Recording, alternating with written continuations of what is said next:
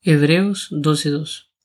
Puesto los ojos en Jesús, el autor y consumador de la fe, el cual por el gozo puesto delante de él sufrió la cruz,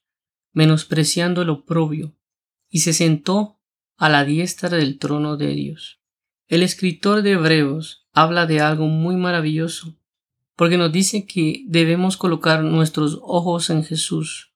porque se dio cuenta de que Jesucristo puso los ojos en su Padre, y al poner sus ojos en el Padre, y al saber que su Padre le había puesto un gozo delante de sus ojos, provocó que sufriera la cruz y que menospreciara el oprobio. Y a consecuencia de esto su recompensa fue sentarse a la diestra del trono de Dios. Ahora, nosotros tenemos que colocar nuestros ojos en Jesucristo, porque Jesucristo es el mayor gozo, y viendo este gozo podremos sufrir la cruz y menospreciar el oprobio, y nos sentaremos juntamente con Jesucristo. Apocalipsis 3:21 Al que venciere, le daré que se siente conmigo en mi trono, así como yo he vencido y me he sentado con mi Padre en su trono.